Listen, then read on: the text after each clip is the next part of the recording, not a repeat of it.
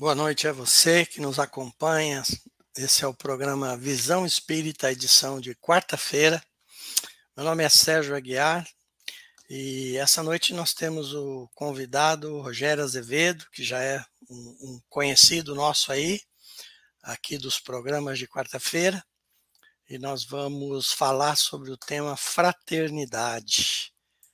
Chega aí, chega aí, Rogério. Boa noite, tudo bem? Boa noite, Sérgio, aí os amigos que nos acompanham mais uma vez, uma noite muito bacana que a gente pode fazer uma avaliação de alguns assuntos que para nós podem ser importantes e é mais uma noite de aprendizado em que a gente pode compartilhar um pouquinho das nossas opiniões e experiências. Legal, sempre muito muito bom a gente poder trocar experiência, poder compartilhar aquilo que a gente aprende, porque todo aquele que ensina, na verdade, é o, é o primeiro aprendiz da história, sim, né, Rogério? Sim, exatamente.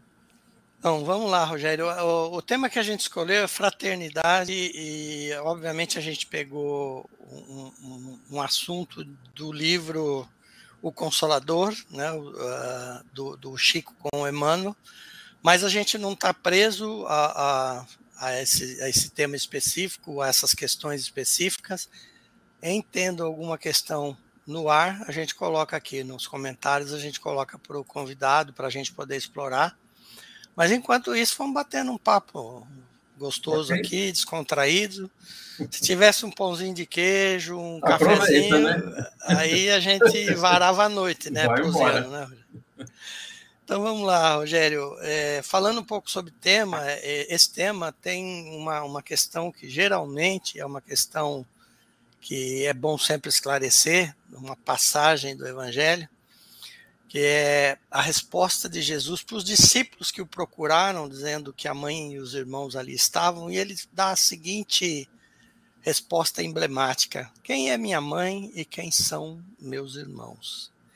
É, no teu ponto de vista, Rogério, é um incitamento a, a, a essa edificação, essa construção da fraternidade universal, dessa irmandade, como é que você comentaria sobre isso? Eu avalio que sim, seria, é, e inclusive talvez uma provocação para nós nos tempos de hoje, mesmo dois mil anos de uma passagem como essa, de uma mensagem que Jesus teria dito, que para nós talvez fique uma certa confusão no entendimento disso, né? A gente até pensa que Jesus teria errado numa colocação como essa, ou achado que Jesus teria sido provocativo ou desprezado aqueles que poderiam ser chamados da sua família consanguínea. Né? E seria até engraçado, né? Jesus encontrar uma família espiritual aqui, né? Já que ele, como nosso guia, nosso mestre, nosso exemplo de como se comportar, ele veio para cá como aquele que tentou ensinar aqueles que tem de seguir um caminho talvez um tanto quanto pedregoso. E nós é, somos aqueles que minimamente tentam fazer um pouco da sua própria vida essa caminhada em direção ao que ele faria, né? E por mais difícil que seja essa caminhada, para nós ainda é intrigante tentar compreender uma passagem como essa em que Jesus diria quem é minha família, quem são meus irmãos, quem é minha mãe.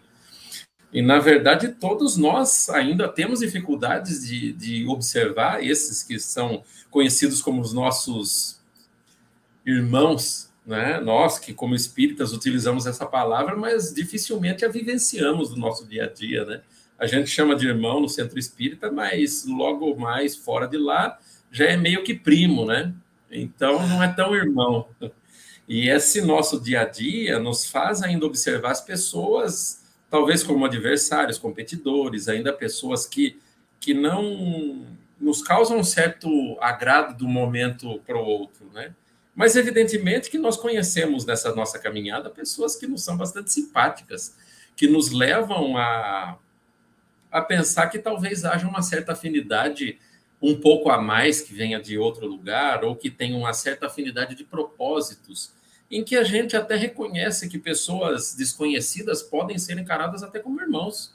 Quantas pessoas não cruzamos nas nossas é, vidas que não são parentes, que não nasceram na mesma família e que a gente adora, com, com chama para ir para casa, conversa sobre intimidades que dificilmente falaria com aqueles que chamamos de parentes consanguíneos.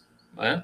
E esses parentes consanguíneos, às vezes da nossa própria família, muitas das vezes poderemos encontrar pessoas que, nos que certamente nos causam um certo desagrado, uma certa, uma certa sensação de que a gente não pertence efetivamente àquela família. Mas nós também compreendemos, por meio da nossa racionalidade, do nosso estudo, da nossa reflexão, que nada acontece por acaso, né? E a família que se nos apresenta atualmente em nossas vidas não é a família perfeita para nós, mas é a família ideal para o momento. Porque cada um de nós necessita de vencer o seu desafio, a sua complicação, com aqueles que são os mais próximos, que às vezes vêm na figura de pai, mãe, irmãos e assim por diante. E acontece conosco a mesma coisa, porque nós também, às vezes, somos pedras no sapato das pessoas que nos acompanham. E por esse motivo, nós vamos, à semelhança de porcos espinhos, nos espetando mutuamente. E com esse caminhar, a gente vai evoluindo, amadurecendo e compreendendo as nossas deficiências, como também compreendendo as deficiências daqueles que estão junto de nós nesta caminhada. E por isso é muito interessante compreender, voltando a essa primeira citação em que você disse, que Jesus teria dito quem é meu pai, quem é minha mãe. Né? E todos fazemos parte dessa fraternidade universal, se poderíamos dizer assim, rumo a uma perfeição de relacionamento com todas as criaturas.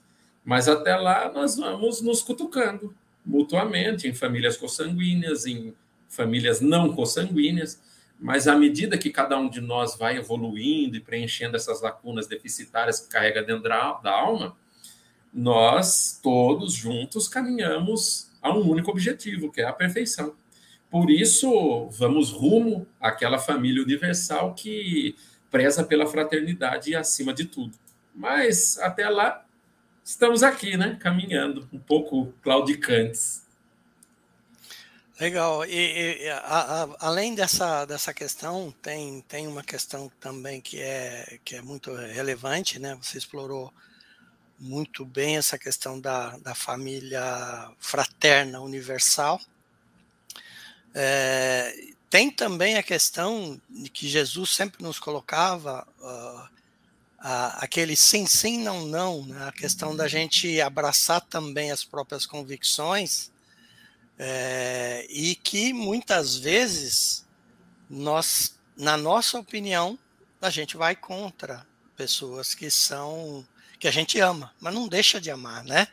É aquele concordar com, com discordar, né? Concordar em discordar, Sim. que o americano fala, que eu acho uma frase perfeita nesse assunto.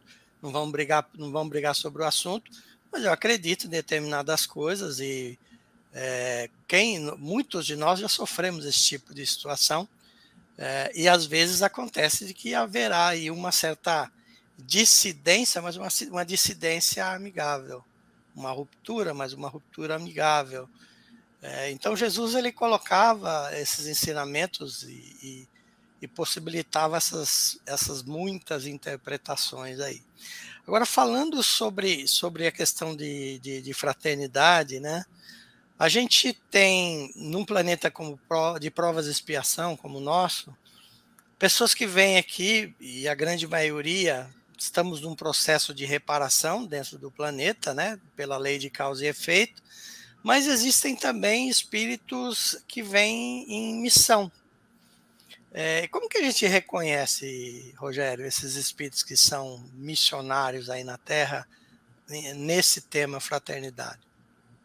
Olha, para nós, é, nós poderíamos citar como exemplos o reconhecimento de características de pessoas que passaram por aqui, que passaram por situações que para nós talvez seriam insuportáveis. Situações difíceis, complicadas, desafios muito altos para nossa musculatura espiritual. Exemplos práticos dentro da, do espiritismo em si. Chico Xavier é um exemplo ou Divaldo Franco, por exemplo, que exerceram as suas atividades através da caridade sem abandonar suas atividades profissionais, dedicando seu tempo, sua tarefa, conforme aquilo que acreditavam. Mas poderíamos citar também pessoas que não eram espíritas, por exemplo, Martin Luther King Jr., alguém que lutou por um ideal, acabar com o racismo nos Estados Unidos, ou quem sabe na Índia, Mohandas Karamchand Gandhi, também um exemplo de bondade que libertou um país sem dar um único tiro, através da sua política de não violência, libertando um povo todo que passava pelo jugo do Império Britânico. Então, esses são exemplos máximos, evidentemente, num mundo complicado como o nosso, de pessoas que escolheram dedicar sua vida para um ideal, um ideal que está calcado numa crença interna, numa vontade, numa luz que guia cada um deles na sua, se assim utilizarmos essa palavra, missão. Evidentemente que essas pessoas têm um guia e uma vontade interna que os impulsiona a fazer o que tem que fazer ou o que acreditam que devem fazer. E independente das dificuldades, dos desafios, eles seguem é claro que pessoas como essa não encaram os desafios e os sofrimentos, as pedradas do caminho, como nós encararíamos, como um sofrimento, porque já passaram por inúmeras quadras que nós ainda estamos tateando. Se alguém fala mal da gente, a gente logo fica é, depressivo, dá muita importância a esse tipo de, de, de maledicência pela qual nós passemos. E pessoas como essas também, inúmera, inúmeras vezes encontram pessoas que atiram pedra, porque aquele que decide caminhar no bem, que decide fazer aquilo que poderíamos chamar de uma atitude boa, vira vitrine. E por virar vitrine, vai ser alvo de pessoas que ou invejam, ou passam pela incompreensão, ou apenas se satisfazem com o fato de querer atirar pedras em pessoas que estão fazendo uma diferença na humanidade. E nem por isso essas mesmas pessoas, pela sua envergadura, sua musculatura espiritual, desistem das, dos seus ideais, porque no final das contas, Sérgio, alguém tem que fazer. Alguém precisa fazer algo de bom nesse mundo, né? Quando a maioria das pessoas ainda espera que algo seja feito por alguém, né? E a gente, muitas das vezes, fica esperando como espectador que o mundo melhore para a gente dar o nosso passo, a nossa contribuição. E muitos de nós também podem fazer uma pequena analogia e observar que, dentro do seu contexto de vida, do seu grupo familiar, do seu ambiente de trabalho, cada um de nós possui também a sua pequena missão, o seu pequeno dever. E muitas das vezes a gente faz, muito mal feito ainda aquilo que a gente deve fazer às vezes reclama que é difícil, pragueja, e dificilmente mantém-se numa firmeza de propósito que leve à conclusão de uma tarefa minimamente bem feita. Né? E é muito bom porque essa contextualização também nos faz pensar numa outra passagem que Jesus teria dito, em que aquele que é fiel no pouco pode ser fiel no muito, e aquele que é fiel no muito também foi fiel no pouco. Então, nós estamos nessa nossa evolução, tentando nos entender, nos compreender, talvez até conhecer os nossos limites, as nossas forças, nossos ideais de propósitos, mas também tentando ser fiel no pouco, né? Às vezes falhando, escorregando aqui e ali, mas nos reerguendo. E o nosso objetivo na nossa estrada espiritual é poder saber que esse propósito de caminhada que todos temos também é calcada numa sucessiva num sucessivo encontro de vitórias, pequenas vitórias, é verdade.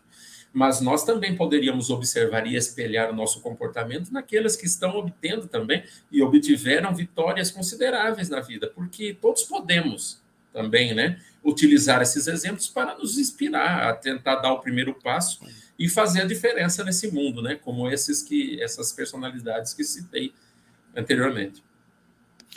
Não, muito legal. É, e, e, é, na verdade, é bom até, um, é, um, é um certo consolo né, a gente saber que, que muitos desses espíritos abdicam da, da, de uma posição uh, mais, mais tranquila que possam estar mas não existe, na verdade, isso é só trabalho, né? Quanto mais evoluídos, mais trabalho, e a gente precisa compreender, mas é consolador saber que a gente tem tanta gente que nos ama e é. basta expandir a família ao invés da família física para a família espiritual para a gente perceber isso.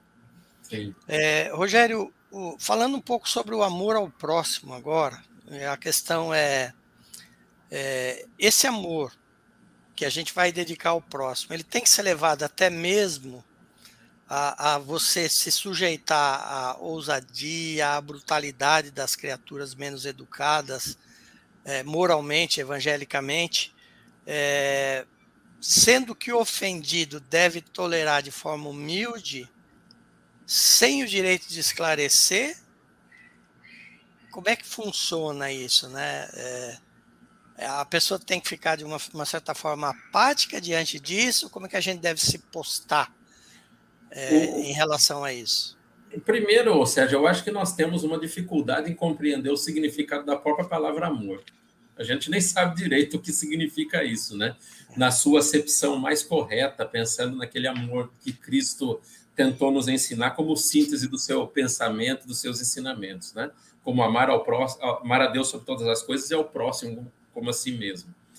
E quanta gente comete um monte de barbaridade aí falando que está se utilizando da palavra amor para cometer essas mesmas barbaridades, né? Aquele dito, é, não vou fugir do tema, mas apenas um pequeno comentário. Aquele dito, por exemplo, marido ciumento, não, eu matei por amor. E, na verdade, isso, no, no, no, o significado dessa própria palavra em si, não, não, não é o amor. A firmeza do propósito, da correção de alguém que nos tem afinidade, ou que temos afinidade, que poderíamos utilizar a palavra amor como uma relação com essa criatura, como exemplo prático, um filho, por exemplo. Um pai e um filho. E se o filho comete uma, um, um, ato que deveria de ser repreendido, seja ele qual for, no grau e nível que seja, não significa que o pai, por amar, necessita de ficar apático, passar a mão na cabeça. Por muitas das vezes, mesmo pela palavra amor, é necessário que haja um esclarecimento, e às vezes um esclarecimento que seja muito duro. E a pessoa, mesmo amada, passando por um, uma, uma situação de correção, uma situação de, de, de, de, ajuste de rota, que pode ser uma atitude um pouco mais firme do seu pai, como esse exemplo que eu estou utilizando, para que a gente possa ter claro um significado da, do, do, que nós estamos falando, é, é necessário muito bem o nosso posicionamento, ou o posicionamento desse pai. Justamente porque, no final das contas, é necessário o alargamento da visão não somente daquela situação, porque o filho em si que vai ser corrigido e de repente repreendido por seu pai vai até achar que ele nem ama, né? No seu nível de entendimento. E depois de passado muito tempo, através da maturidade, da compreensão das coisas, é que ele vai observar que foi um ato de amor aquilo que o pai fez. Às vezes, por exemplo, um filho comete um crime e o pai vai e chama a polícia, denuncia o filho, ao invés de ter de passar a mão na cabeça. Então, é... e de repente o filho vai falar: Não, mas você não me ama, você não poderia ter feito isso comigo. E na verdade, por amor, por compreensão de que o filho necessita de ter a responsabilização dos seus atos, muitas das vezes atos incorretos, é necessário que se haja. Então, todo posicionamento daquele que ama nunca deve ser de apatia. Mas é claro que existem situações, Sérgio, que não são sempre preto no branco. Existem situações que às vezes se encaixam numa, num, num cinza, se puder dizer assim. Então depende muito mais. É, é, essa sua pergunta, ela não permite uma única interpretação e uma única resposta porque às vezes é necessária maturidade também da nossa parte, da parte daquele que o ama, alguém, de saber reconhecer na situação pela qual passa, às vezes a necessidade de calar, às vezes a necessidade de fazer alguma coisa, de se posicionar mais firmemente. Às vezes nós nos relacionamos com pessoas que poderíamos dizer que pessoas que amamos de maneiras diferentes. De maneiras diferentes é, no sentido de conhecer a alma com a qual nós lidamos. Às vezes, com uma pessoa é necessário um posicionamento mais firme, justamente por reconhecer que aquele solo aguenta. E às vezes, uma alma um pouco mais frágil é necessário uma abordagem um pouco mais amorosa. Só que de situações que poderíamos chamar de exatamente as mesmas. E às vezes, filhos que têm a mesma educação, têm os mesmos pais, os mesmos valores, possuem tratamentos diferentes dos pais, porque eles reconhecem que às vezes um filho é necessário uma atenção um pouco mais firme, às vezes um filho é uma é, por, pela sua própria fragilidade, se abordado da mesma maneira firme do que o outro filho, pode não receber a lição da mesma maneira e pode ter até prejudicado ou o aprendizado, ou a reprimenda, ou a correção de rota. Então, é, nós estamos entrando num, num, num, terreno, Sérgio, muito assim, claro escuro, né? Então, é, resumindo toda essa conversa que eu estou falando, talvez a, o que sintetizasse a resposta seria depende. Então, é, é, necessário um posicionamento da nossa parte. Só que a intensidade, o grau e o posicionamento não significa uma apatia dentro da situação em que todos nós vivemos. É. Você sabe que, Rogério, eu gosto quando, quando eu falo sobre relacionamento, eu falo, eu falo sobre três relacionamentos é, da forma que Jesus escreveu. O primeiro e mais importante, que é um relacionamento de amor incondicional, é com Deus. E esse incondicional é uma via de duas mãos. Eu não imponho condições para amar a Deus, para adorar a Deus. É, não tenho que colocar ele num, num pedestal. E ele também não impõe condições para me amar da forma que eu sou. Isso é, é fundamental que a gente coloque nessa prioridade.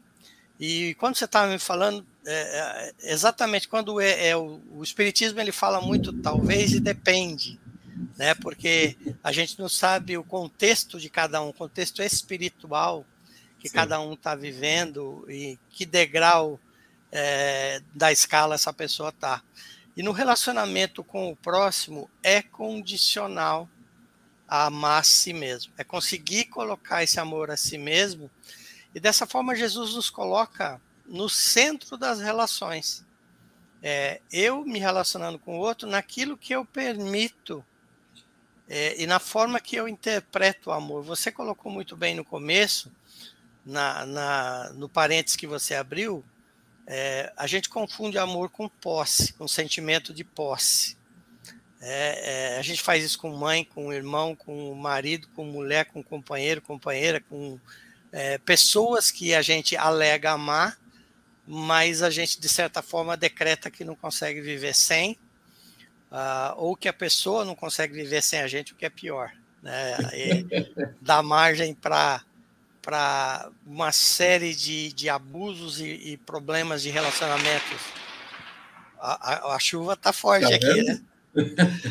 É, de abusos e relacionamentos considerados é, tóxicos, porque a pessoa, em, por não conseguir colocar é, essa definição corretamente para si mesma, ela ultrapassa os seus próprios limites e, e faz para o outro coisas que ultrapassam os limites dela. Então, ela se coloca numa posição inferior. É, e quando a gente vai se relacionar, nunca pode se colocar numa posição superior e nem numa posição inferior. É colocar de maneira igual. E, e o tema fraternidade, eu acho que esclarece exatamente isso. O Jesus, Jesus nos colocou como parte da criação. Deus ama todo mundo de forma igual. Tudo que ele criou, todas as criaturas. O homem tem uma certa prioridade em determinadas coisas, porque tem também uma missão muito importante, que é cuidar das outras criaturas, cuidar do ambiente e ajudar nesse processo de evolução e de, de, progresso, desde a, do princípio espiritual até o espírito né, encarnado uh, no homem.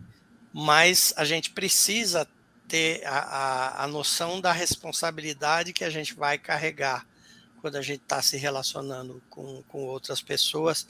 É, e por isso que a gente buscou esse tema de hoje, né, de, da fraternidade. Como é que eu consigo é, interpretar corretamente esse amar ao outro sem deixar de amar a, a, a mim mesmo, colocando isso como uma, uma pré-condição importante e relevante.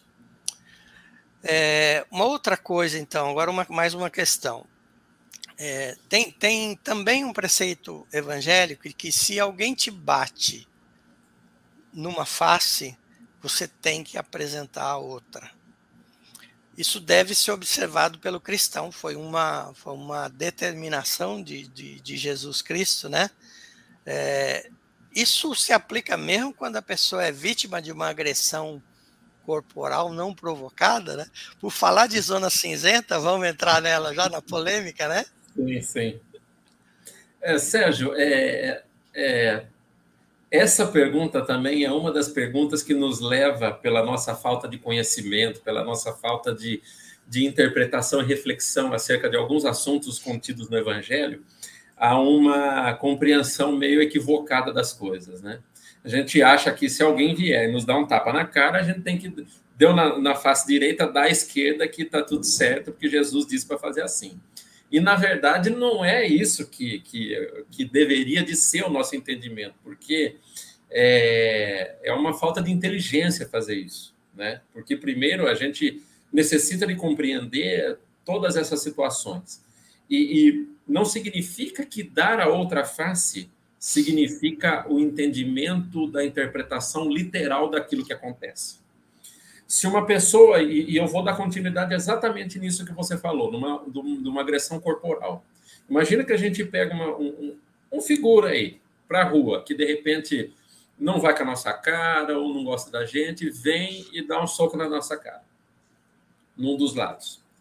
Evidentemente que a adrenalina vai para a nossa corrente sanguínea, como espírito, a gente pensa mil coisas antes de fazer outra coisa pensa que de repente tudo que acontece tem um porquê, mesmo que a gente não entenda, no momento em que isso acontece, fica nervoso, fica chateado, às vezes fica bastante irritado, mas começa a raciocinar sobre isso que aconteceu. E dar a, a outra face é a face do entendimento de que essa pessoa que fez isso talvez não esteja num dia bom, não, não está no seu nível de entendimento da vida corretamente, não não possui a capacidade de se autocontrolar.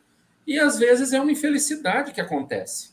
Então, da nossa parte, o dar a outra face é dar a face do entendimento para que uma situação como essa que acontece, que é passível de acontecimento com qualquer pessoa que vive nesse mundo complicado em que vivemos, que necessitamos de conviver com pessoas que às vezes são bastante desequilibradas. E evidentemente que nós estamos falando é, de uma agressão corporal. Mas quantos de nós também não recebe uma agressão verbal?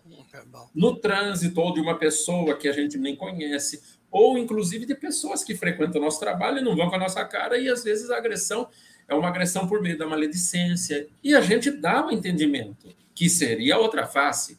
O entendimento, a compreensão, e nem por isso carregaremos dentro da nossa própria alma, da nossa cabeça, esse, esse essa pedra quente, né, essa brasa, a nos atormentar e a gente fica remoendo aquele tipo de assunto. E cada um que faça aquilo que entende melhor com a sua própria vida e não nos incomodemos, porque se a gente, se nós necessitamos de compreender a nossa vida seguindo aquilo que Jesus nos ensinou, cada um de nós tem que pegar sua cruz e seguir e não esperar reconhecimento, às vezes agradecimento mesmo que nós tenhamos um comportamento na vida apropriado e correto, porque o que interessa é o que cada um de nós faz consigo, né? O Espiritismo é muito bonito por causa disso, Sérgio. Ele, ele nos, não nos promete o, o, o céu, né, das ociosidades, das, do, o paraíso né, do céu, mas nos, nos promete o céu interno, aquele céu interno que cada um de nós constrói dentro de si, com a sensação do dever cumprido. E às vezes vivendo uma vida muito complicada. Diriam alguns, né? Até um perrengue de vida, mas felizes. E com o cumprimento reto do dever, é o que cada um de nós vai carregar dentro da alma, mesmo encontrando pessoas complicadas, difíceis, atormentadas, e isso faz parte da nossa vida. E através dessas experiências que cada um de nós vai vivenciando e construindo um pouco mais de maturidade dentro de si, é o que nós construímos com a nossa com a nossa espiritualidade interna, né? E, e, e, cada um de nós talvez pode até reconhecer que é a única coisa boa que a gente vai levar daqui, né? As experiências boas, as superações, e é isso. Legal, acho que foi é, é, é muito importante esses esclarecimentos. É, existe uma confusão muito grande e muitas pessoas acabam se anulando, neutralizando. A gente, uhum. a gente tem que lutar a boa batalha, como descrita por Paulo, que é a batalha contra as próprias imperfeições, na busca do melhoramento. É, mas a gente não deve é, acreditar que o sofrimento, como existe uma doutrina milenar apregoando, né, que o sofrimento de alguma certa, de, de alguma forma vai vai trazer algum tipo de, de evolução para o espírito, é, enobrecer, é, na verdade a luta, o trabalho enobrece, né? a, a, luta contra, contra as imperfeições, os processos de dor que nos colocam de novo na rota, isso sim faz com que nós é, possamos evoluir. Aí a autoimolação, a autossabotagem, a imolação do próprio corpo, é se deixar é, se deixar ser assediada, como você falou, verbalmente ou até é, uma agressão física, por, por acreditar de alguma forma que merece esse tipo de coisa, a gente tem que combater isso todas as vezes que a gente puder, né, todo o tempo que a gente puder, uh, e levar esse esclarecimento para que as pessoas possam não esquecer da questão do amor a si mesmo. Né? Eu sempre volto para a frase maior de Jesus, que é amar o próximo da forma que você consegue interpretar e entregar esse amor para você mesmo. Porque o amor, ele, ele nasce dentro da gente, ele é colocado para nós em primeiro lugar. Assim como um xingamento, como um ódio, como qualquer outro tipo de sentimento, é, seja positivo ou negativo, vai nascer, vai nos contaminar, o amor com o bom sentimento vai nos purificar. Uh, e aí eu posso estender de forma livre, independente, uh, isso para as outras pessoas. Então, fundamental uh, a gente estar tá falando nesse tema e, e, a sua colocação também. É, mais uma questão aqui. A, as questões hoje elas estão tão fortes, né? Vamos lá. É, nas lutas da vida, como que a gente pode levar essa questão da fraternidade que o Evangelho coloca para a gente àquelas pessoas que a gente mais estima, é, se por muitas vezes os nossos esforços podem ser até mal interpretados. É, existem muitas pessoas é, que, que falam, que, que não, não acham que a gente está fazendo uma boa coisa por elas e nos conduz até em situações meio complicadas, meio complexas. Então, como, como que a gente faz, né, para principalmente com o próximo mais próximo, né, Rogério? Se a gente pode Sim. Eh, convergir para a família, para o ambiente onde a gente está, como é que eu lido com essa questão? Olha, Sérgio, da nossa parte, é, nós ajudamos e tentamos ajudar até o momento em que a gente não violente a vontade da outra pessoa porque, de repente, utilizando um exemplo prático, de repente o Espiritismo para mim é uma maravilha, mudou minha vida, eu acredito que eu vejo as coisas de uma maneira melhor, eu procedo melhor, porque eu entendo coisas que para mim faz sentido. E por isso eu quero botar a goela abaixo das pessoas que são meus parentes, esse tal desse Espiritismo. E às vezes a coisa não funciona dessa maneira. E eu não posso utilizar a justificativa através da palavra amor de que eu estou fazendo aquilo que eu deveria de fazer que essa é a minha missão e que tem que ser desse jeito, porque senão não vai ser do jeito que deveria de ser. Então, é, para nós também é um conceito de entendimento muito bacana que a gente possa começar a interpretar de que o mesmo que o amor nos guie, nós não podemos cruzar uma certa linha que faz parte dessa zona cinzenta que nós estávamos falando, em que a gente pode se exceder no, no, na dose daquilo que fazemos. e seja na atitude que for que a gente tome. Mas, ah, é fácil identificar qual seria esse limite? Às vezes não. Às vezes a gente, por meio da experiência e o teste com as pessoas que a gente conhece como as pessoas que estimamos e amamos, a gente vai aprendendo o limite de cada um. E aprendendo, às vezes, na paulada, né? Porque a gente descobre o limite ultrapassando. A gente descobre o limite sem saber onde ele está, né? Então, muitos embates que nós temos nas nossas famílias, nos, com as pessoas que também fazem parte do nosso círculo social ou de trabalho, são para nós apresentados justamente quando a gente cruza. Em que, de repente, a pessoa pode responder de uma maneira, às vezes, se ela não for uma pessoa muito equilibrada, muito madura, de uma maneira que vem uma porrada do outro lado. Mas, às vezes, se é uma pessoa que já atingiu um grau de conhecimento e maturidade de si, ela vai responder: Olha, seguinte, eu gosto de você também, isso é muito bacana, mas, ó, para mim é só até aqui. A gente conversa até aqui. Daqui para cá eu assumo as minhas convicções. E é dessa maneira, porque cada um é um solo próprio, né? E evidentemente que a gente pensa em colocar sementinha naquele solo, mas às vezes as condições não estão apropriadas. Condição de água, condição de, de, de, de adubagem, condição de umidade dentro do solo, da flora em si. Evidentemente que algum dia será apropriado esse solo. E vai ficar toda a boa ação que cada um de nós se impuser a fazer para aqueles que nos cercam, vai ficar gravado no inconsciente daquele que recebeu mesmo que não seja o momento de florescer agora. Né? Então, essa boa ação lá na frente, e poderíamos utilizar até um exemplo prático que a gente também vê de monte: o pai que tenta se esforçar para que o filho ande no caminho correto. E às vezes o filho vai da cabeçada, faz coisa errada, mas chega lá no fim da vida e através da maturidade, da dor que foram provocativos para que ele amadurecesse, ele vai pensar: poxa vida, de repente aquele meu pai foi a única pessoa que realmente olhou para mim. Por mais que ele tenha sido, para mim, um pé no meu calo do pé durante a vida toda. E às vezes essas condições para que haja confluência de todos os fatores que propiciam o desenvolvimento dessa semente nesse solo é que é o desafio que a gente encontra. Mas cada um de nós tem a maturidade para saber até onde apertar esse torniquete com o outro, né? É o desafio que a gente tem. E poderíamos ver, como consequência disso, a quantidade de pessoas que procuram psicólogos hoje. A profissão da psicologia hoje é, é, é uma das profissões muito bacanas, porque ajudam as pessoas a se encontrar.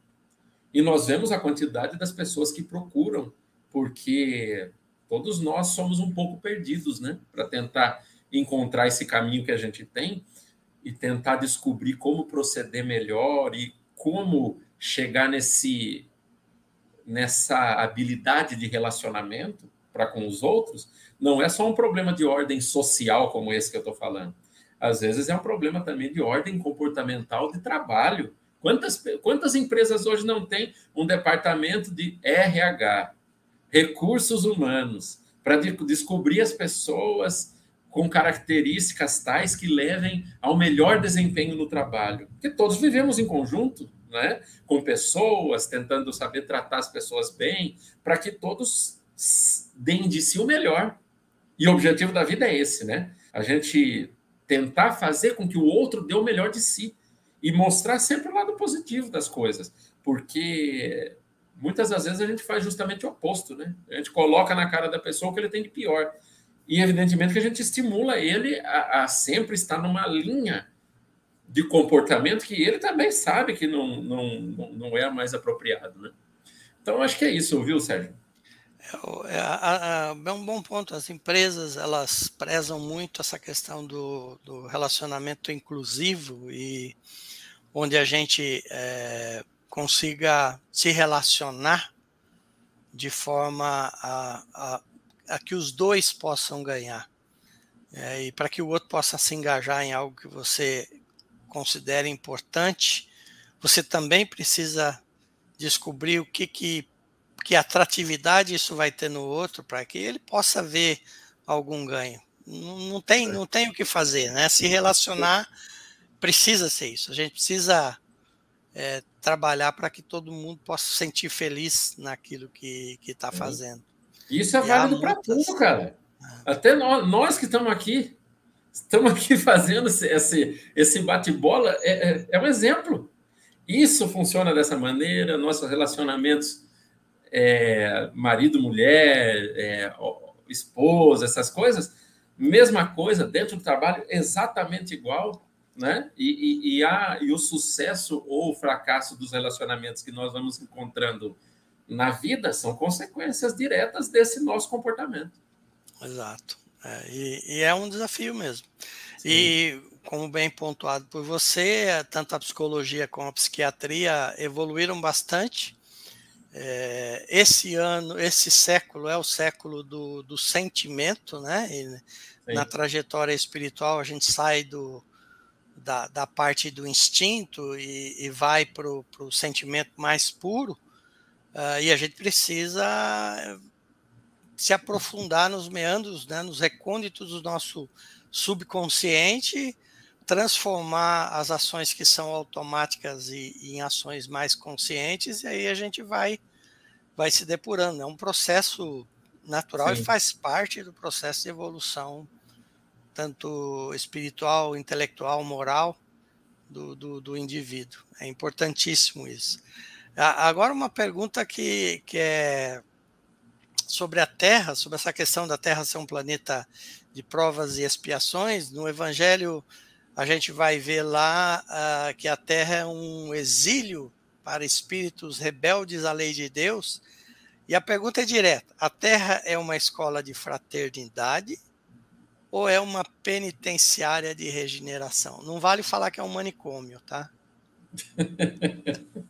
Mas você sabe que a Terra pode se encaixar em, em, em, três requisitos, e a nossa vida é permeada dos três, né? É. Pode ser uma escola, pode ser um hospital, pra, uma escola de aprendizagem, né? É, falando um pouco mais é, numa completude, pode ser um hospital dos doentes, mas pode ser também uma penitenciária para os criminosos. E nós temos, é, nós carregamos dentro da nossa alma essas três características. Às vezes é mais forte em, em, em, um ramo do que outro, né? E a nossa especialização nas coisas erradas que nós vamos fazendo é que vai ditar como é mais ou menos a cara da terra para cada um de nós. Então, é, evidentemente que nós somos doentes da alma, né? E tudo, todo esse atrapalhamento que a gente chama muitas das vezes das complicações que temos dentro da nossa própria vida são consequências das nossas atitudes, né? Porque o que nós fazemos retorna para nós, né? Nós somos construtores do nosso destino. Evidentemente que nenhum de nós pode burlar o que seria chamada lei de Deus, né? E, e nós estamos inseridos numa, numa lei de ação e reação que, mesmo com uma capacidade intelectual muito bem desenvolvida, pega o ser humano bastante é, intelectualizado, bastante reflexivo, que tenha compreensão dessa problemática da humanidade, ele não vai ser capaz de permear todo esse quebra-cabeça espiritual em que a gente se mete, né? É, e nós somos tão enfermos, Sérgio, é, como criaturas, que Deus ainda nos deu misericórdia de a gente esquecer as coisas erradas que a gente faz, né? De vida em vida que nós vamos pulando, a gente dá uma zerada, né? Por enquanto, a gente deixa esquecido alguns, algumas lembranças para justamente para tentar aumentar a chance de vitória nas, nas, nos desafios em que nós vamos encontrando. E evidentemente que está dentro de uma prisão, como você mesmo disse, nós que somos bastante criminosos, que temos que nos, nos encontrar com as nossas atitudes do passado, é, é muito bacana poder reconhecer que nós estamos inseridos nesse contexto, né? Porque muitas das vezes a gente pensa, e permita-me me trazer um outro conceito que dentro do Espiritismo é muito bacana, o livre-arbítrio. Né? A gente fala, poxa, eu, sou, eu posso fazer o que eu quiser com a minha vida. É, não é bem assim, né? porque de repente a gente nasceu numa cidade específica, num contexto social específico, às vezes não pôde estudar ou pôde estudar, cada um vai se encaixar num, num, num contexto que vai limitar a possibilidade da sua ação na vida, né? E, e, é mais ou menos assim: você foi jogado dentro da prisão e Deus falou: olha, dentro da prisão você pode fazer o que você quiser, Não tem problema, você tem o livre-arbítrio e a, a, as suas atitudes, as suas limitações vão estar restritas a esse, a esse tipo de, de, de, de contexto no qual a gente, às vezes, está inserido. E aí a gente se pergunta, poxa vida, mas eu posso mudar, eu posso evoluir, eu posso sair para o semi-aberto, né? Dentro desse contexto que nós estamos pensando é, na prisão, que foi a pergunta específica que você fez. Até pode, viu? Porque é, a, a, nossa vida ela não é estática, né? A gente também pode influenciar nos nossos rumos à medida que a gente vai vivendo as experiências, vai escolhendo as coisas certas, vai se sacrificando, vai se promovendo como uma criatura em si, né? Espiritualmente falando. E a gente passa a um próximo conceito, algum contexto diferente. Por exemplo, no semiaberto, se eu puder utilizar essa mesma metáfora. Poxa vida, mas eu ainda estou preso? Tá, você está preso ainda. Mas agora você está com tornozeleira dentro desse contexto. Ah, então, graças a Deus, eu vou fazer bem feito, vou continuar minha vida para na próxima já vir com uma liberdade mais ou menos tranquila que eu não precise né, nem usar uma tornozeleira em si. Mas é necessário muita reflexão, muita aceitação, muita resignação e não confundamos resignação com, com o imobilismo, né? Que a gente, às vezes, a gente pensa, ah, eu sou resignado, então não vou fazer nada. Muito pelo contrário, né? A gente precisa ter uma, uma, uma postura espiritual firme para poder sair desses contextos em que a gente é, se deu conta de que está, né? Nessas prisões, nessas, nesses hospitais ou até nesse educandário tentando aprender o máximo possível. Mas poucos de nós procuram caminhar através do amor, né? É muito mais a dor é que nos impulsiona. É, a, a proposta da, da, prisão de fraternidade, como colocada aqui, né? É, é, é, é, extremamente importante, você, você frisou muito bem, que não se confunda é, com as prisões é, criadas pelos seres humanos, né? Sim, sim. Na verdade, é, acaba sendo uma escola de crime em muitos aspectos, com algumas exceções, que graças a Deus existem, né? É, mas a, a, a, o termo prisão, podemos colocar que é até entre aspas, porque ele está cerceando o livre-arbítrio de um indivíduo que está usando mal o seu livre-arbítrio. E, e ele está preso dentro dessa, desse planeta de provas e expiações, nessa roda da reencarnação, uh, até que ele consiga repensar caminhos, é, retomar uma trajetória de amor, porque na verdade nós nós fomos criados para o amor e toda vez que a gente foge do amor a gente se machuca, né? É, é. O homem não foi feito para para violência, o homem não foi feito para algo diferente do que é o amor, ele foi feito para amar e, e para ser amado. E toda vez que a gente foge, existe uma, uma corretiva, uma reprimenda, que também é um ato extremo de amor. E você frisou bem numa das questões: é a benção do esquecimento nos propicia não saber a, as mazelas que nós nos, nos metemos, uh, mas de qualquer forma a gente entende que o processo, pelo mecanismo divino, vai fazer com que tudo o que, o que foi feito de, de, de errado possa ser corrigido de maneira natural, pelas leis naturais. Uh, mais uma questão. É, existem aí uma certa indiferença dos homens no quesito fraternidade. A gente observa que há geralmente é, em todas as pessoas um, um afã, um desejo muito grande, um certo entusiasmo uh, por ter, pelo material, pela hegemonia material é, dele, dos seus grupos, daqueles que são os, os mais próximos. É, como é que, o que, que você comenta sobre isso aí? É, você sabe, Sérgio, é a, a, nossa. Quando a gente fala em termos de religiosidade, compreensão dos mecanismos da vida em si, para nós ainda é uma certa uma certa há uma certa dificuldade da compreensão das coisas, né? Porque a gente fala, poxa vida, eu creio em Deus. A gente crê em Deus, mas a fé mesmo são nas coisas dos homens, né? É, no material. A gente agradece a Deus com aquela vontade quando algo bom nos acontece. Quantos de nós para a sua vida para avaliar verdadeiramente e agradecer a Deus por ter passado um, uma situação complicada, difícil, uma falência, uma dificuldade, uma, uma, a perda de um ente querido? Como que a gente agradece verdadeiramente isso? Né? Então, é, é, é, é muito próprio da, da, da, nossa natureza depositar o valor naquilo que, na, naquelas coisas que nos fazem geralmente desembocar naquilo que nós chamamos de prazer, né? É o prazer, é o gostoso, é, tá bom desse jeito e vamos embora, né? E principalmente no século agora, né? Nesse último século que você falou que é do sentimento, mas as facilidades que nos advieram também com a evolução da humanidade nos empurraram para uma busca de um prazer infinito, né? Porque nós estamos na carne aqui e de repente a gente pensa, ah, o que pode me dar prazer? Ah, dinheiro. Comprar as coisas, para ter mais coisas, para ter mais prazer, para ter mais comida, para ter mais sexo, para ter mais sono, para ter mais tranquilidade. São todos os atendimentos daquilo que nós chamaríamos dos instintos que carregamos dentro da alma, que são as pessoas da boca para baixo, né? E essa transição do ser humano da da boca para baixo, que é o atendimento dos sentidos da alimentação, do descanso, do repouso e do sexo, que essas são as forças gerais que nos botam para colocar o valor, independente que é, da cultura que estamos, o valor nas coisas, né? Da cultura, da, das nossas crenças.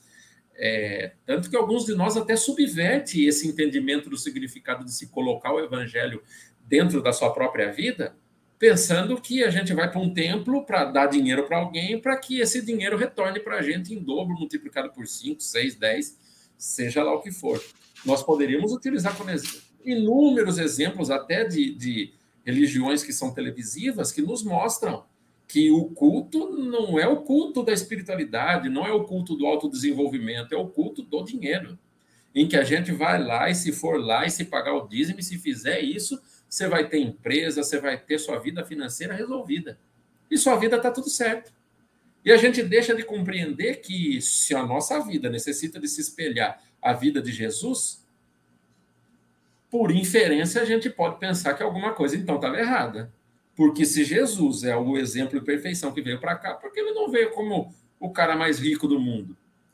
E cada um de nós faz essa observação meio sem, sem considerar que Jesus talvez tenha passado por umas situações muito complicadas. E a gente passa por algumas dores de cabeça, algumas unhas encravadas nessa vida aqui, tão tranquilas, tão fáceis de lidar se a gente tivesse um pouquinho mais de, de postura aceitativa, e a gente logo reclama, porque não aguenta a dor, não aguenta o desconforto em si, seja ele qual for. E bem dizer a Deus e compreender que nós estamos dentro de uma família universal em que a metodologia de ensino traz em si a dor, é o desafio que cada um de nós carrega dentro da alma. Mas esse também, Sérgio, é um processo de maturidade que cada um de nós vai atingir um momento. E evidentemente que até nós aqui que estamos falando, refletindo, pensando nesse significado da vida, não atingimos a perfeição. E a gente tem um olhar muito específico que é característico cada um de nós das experiências que cada um de nós viveu, né? E essas experiências ainda são falhas, porque ainda nos permitem interpretações diferentes por pessoas que já passaram por quadras que nós já passamos. Se a gente perguntar, poxa vida, minha vida é sofrida? Sim ou não? A gente nem sabe dizer muito bem se dentro dessa escala de compreensão, desse degrau de evolução que cada um de nós está, se a gente está tendo um olhar correto. Mas o Espiritismo nos explica que nós necessitamos de nos autoavaliar, nos autocompreender. E claro que nós trazemos para dentro dessa compreensão disciplinas contidas na psicologia, na história, na vivência, na amorosidade e toda essa coleção de inúmeros fatores que fazem parte da chamada vida é que nos leva a tentar ser melhor e a tentar compreender que, na verdade, é, a nossa posição material, o dinheiro em si, é apenas um instrumento que cada um de nós pode se utilizar para gerar um benefício não somente para a sua vida, mas também para aquele que nos cercam. Legal, muito, muito bom. É, a gente tá, tá, o papo tá, tá gostoso, tá quase chegando no fim já. Tá passando rápido, né, minutos, né? ah, a questão é a seguinte: a palavra fraternidade e a palavra igualdade, esses dois conceitos poderiam caber num só aqui na Terra? Olha, eu diria que a palavra igualdade é, é também vou responder depende. Porque vejamos, né, a fraternidade vai depender também do grau de conhecimento e entendimento da vida de cada um que vai aplicar essa palavra na sua própria vida. Por exemplo, fraternidade. Ah, eu sou uma pessoa fraterna. Talvez seja uma, uma é, nós consigamos entender o significado da palavra tentando entender o significado de uma ação que essa palavra representa na nossa vida. Fraternidade. Ah, eu sou fraterno. Poxa vida, mas eu sou fraterno com alguém que tem uma ideologia política diferente da minha? Ah, não, mas aí já é demais. Já é um nível de entendimento do significado da palavra fraternidade. Ah, mas e de uma pessoa que tem torce para um time diferente do meu? E de repente para essa pessoa a gente desce mais um degrau. Não, não. Se for corintiano, for são paulino, não posso nem ver. E é uma pessoa como nós com suas dificuldades, com seus problemas, com seus defeitos, mas torce para outro time. E por torcer para outro time, eu já não posso ser fraterno. Eu sou fraterno com alguém que joga no meu time. Mas a gente pode pensar também que a fraternidade, ah, mas se for brasileiro eu gosto, viu? Mas se for de outro país, se for argentino, então não quero saber de fraternidade. E a gente vê a, o, o nosso entendimento tão pequeno do significado dessa palavra fraternidade através das atitudes que cada um de nós tem na vida, né? Quantos de nós gastam tempo tremendo brigando com os outros por causa de crença, por causa de ideologia, por causa de partidos políticos e mesmo espíritas? Nós que deveríamos de dar o exemplo do significado das coisas, às vezes a gente escorrega numas bananas porque carregamos dentro da alma ainda essas essas esse homem velho. Mas também nós poderíamos pensar no significado da palavra igualdade. E é apenas uma palavra que pode designar uma ação que deve de ser calcada no amor. Poxa vida, igualdade de gênero, por exemplo. Ah, uma mulher pode ter a mesma a, a, a mesma a mesma conceituação política, pode ter os mesmos direitos que um homem? Pode. Então, uma igualdade de gênero. E nós poderíamos pensar que o sufrágio universal, há um pouco tempo atrás, voto, né? Para quem não, não. Sufrágio, voto, votação. Mulher não votava há um tempo atrás, não tinha direito. E se recuarmos um pouco mais na história, mulher nem alma tinha. Então, o, o nosso entendimento é um tanto quanto frágil. E poderíamos citar até hoje nos países, em alguns países localizados no, no Oriente Médio, em que as mulheres não, não têm o direito de dirigir, não têm o direito de votar, não tem o direito a uma representatividade. Então, por mais que, de repente, uma pessoa, num grau de, de compreensão da vida, possa ser fraterna como uma mulher, ele pode enxergar que a igualdade não é algo válido. E nós que, como espíritas, sabemos que espírito não tem sexo, que às vezes nós vimos para cá no papel, numa personalidade de um homem, e outras vezes também como mulher, porque cada um de nós necessita de aprender as atividades relacionadas e específicas de cada um desses sexos, né? Às vezes, como mulher, aprendendo um pouco mais da docilidade, da amorosidade. Nós, homens, utilizando outro exemplo, por mais que, por mais que queiramos, não saberemos como é a experiência nessa vida de ter um filho, de carregar, é, permita-me corrigir, de carregar um filho durante, de gestar um filho. Gestar um Nós não saberemos o que é isso. Então, é, é, a diferença vai fazer parte da nossa vivência, porém não necessita de ser. É, necessitamos de compreender que as diferenças em si existem e não tem problema nenhum de que eles existam, de que elas existam, porque é, é, é, característica da nossa vivência. E, e, estou utilizando apenas esse exemplo para que a gente possa ter uma compreensão um pouco mais palpável das coisas, mas pode ser estendido para inúmeros exemplos que a gente iria embora aqui na nossa conversa, nas nossas situações. Então, é, é bom saber diferenciar o significado das coisas, por mais que cada palavra sirva de um jeito para a pessoa que a fala e a escute, porque evidentemente que a palavra passa pelas experiências das pessoas, né? A gente pode falar uma palavra que para a gente tem um significado e voltando ao início da nossa conversa, amor. Ixi, vai falar amor para alguém aí, e tem um significado totalmente distinto do que a gente de repente acha, e assim vai, né? Esse degradê existe porque é natural das experiências de todas as pessoas. O amor de Jesus é diferente do meu amor. Eu ainda não atingi essa compreensão, mas logo alguns milhões de anos nós estamos aí entendendo a mesma coisa. É, e você sabe que ainda guardadas as proporções, a, a, gente tem muita dificuldade com a gramática, com o significado. Sim das palavras. É. E, e é. existe, existe hoje no meio empresarial, e está se difundindo cada vez mais, a palavra equidade, né? É, colocando assim, igualdade como sendo buscar tratar todas as pessoas da, de uma, da mesma forma, independente da necessidade que ela tenha. E a equidade é, é tratar as pessoas de forma diferente, levando em consideração o que elas precisam, se elas têm uma limitação ou não. Então, a, a, palavra equidade talvez ela defina melhor a, a igualdade colocada é, pelo, pelo, nesse caso aqui, pelo Emmanuel, né, na, sua, uhum. na sua pergunta e resposta, porque ela se aproxima muito mais da, do termo fraternidade aí. Uhum. Ô, Rogério, estourou o tempo aqui, rapaz. Já foi, cara. Tá tão gostoso aqui que... Deu molhar o bico. Mas foi um papo muito legal. Tenho certeza que o pessoal que viu ao vivo, o pessoal que vai ver depois na, nos nossos canais de mídia, vão gostar muito do, da, do nosso bate-papo dessa noite. Eu vou me despedindo, vou mandando um beijo a, a, todos aqueles que nos acompanham, que têm um carinho especial pelo programa Visão Espírita, que ocorre quarta e domingo, né? Na edição de domingo outros participantes. Na quarta, a gente tem todo um, um revezamento aí de várias pessoas do meio espírita aqui da região metropolitana de Piracicaba.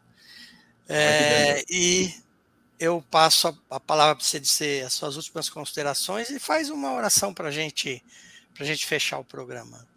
Olha, Sérgio, para mim, talvez a única palavra que possa expressar é, a sensação do momento é a palavra gratidão. Gratidão a todas as pessoas aí que nos acompanharam, que se propuseram a pensar nas suas vidas, avaliar os seus caminhos, verificar que talvez alguma coisa possa ser melhorada, já que todos precisamos de empenhar um pouco mais de amor da nossa vida para uma melhoria do futuro do nosso país e do nosso mundo.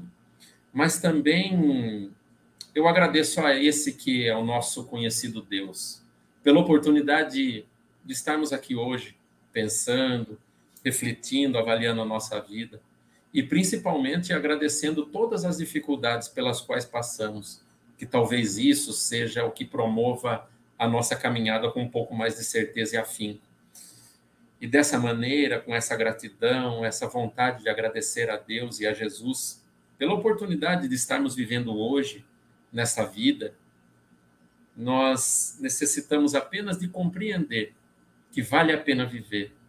Talvez algumas pessoas aí no outro lado da linha, na internet, estão pensando desanimadas na sua vida, pensando que não vale a pena, e às vezes até em casos extremados pensando em suicídio. Pense na sua vida assim como nós também, que vale a pena amar. Vale a pena seguirmos apesar de todas as dificuldades. Vale a pena seguir e confiar em Deus. E para você, meu amigo, que está aí desanimado, pense nessas palavras e avalie que de repente vale a pena dar um próximo passo. Que Jesus possa nos abençoar não somente nessa semana, mas as próximas que virão também. E eu rogo também a Deus para que numa próxima oportunidade tenhamos um tempinho maravilhoso como esse para avaliarmos a nossa vida, tentarmos seguir com muita fé e coragem no futuro. Um grande beijo para todos e até a próxima. Boa noite a todos. Até.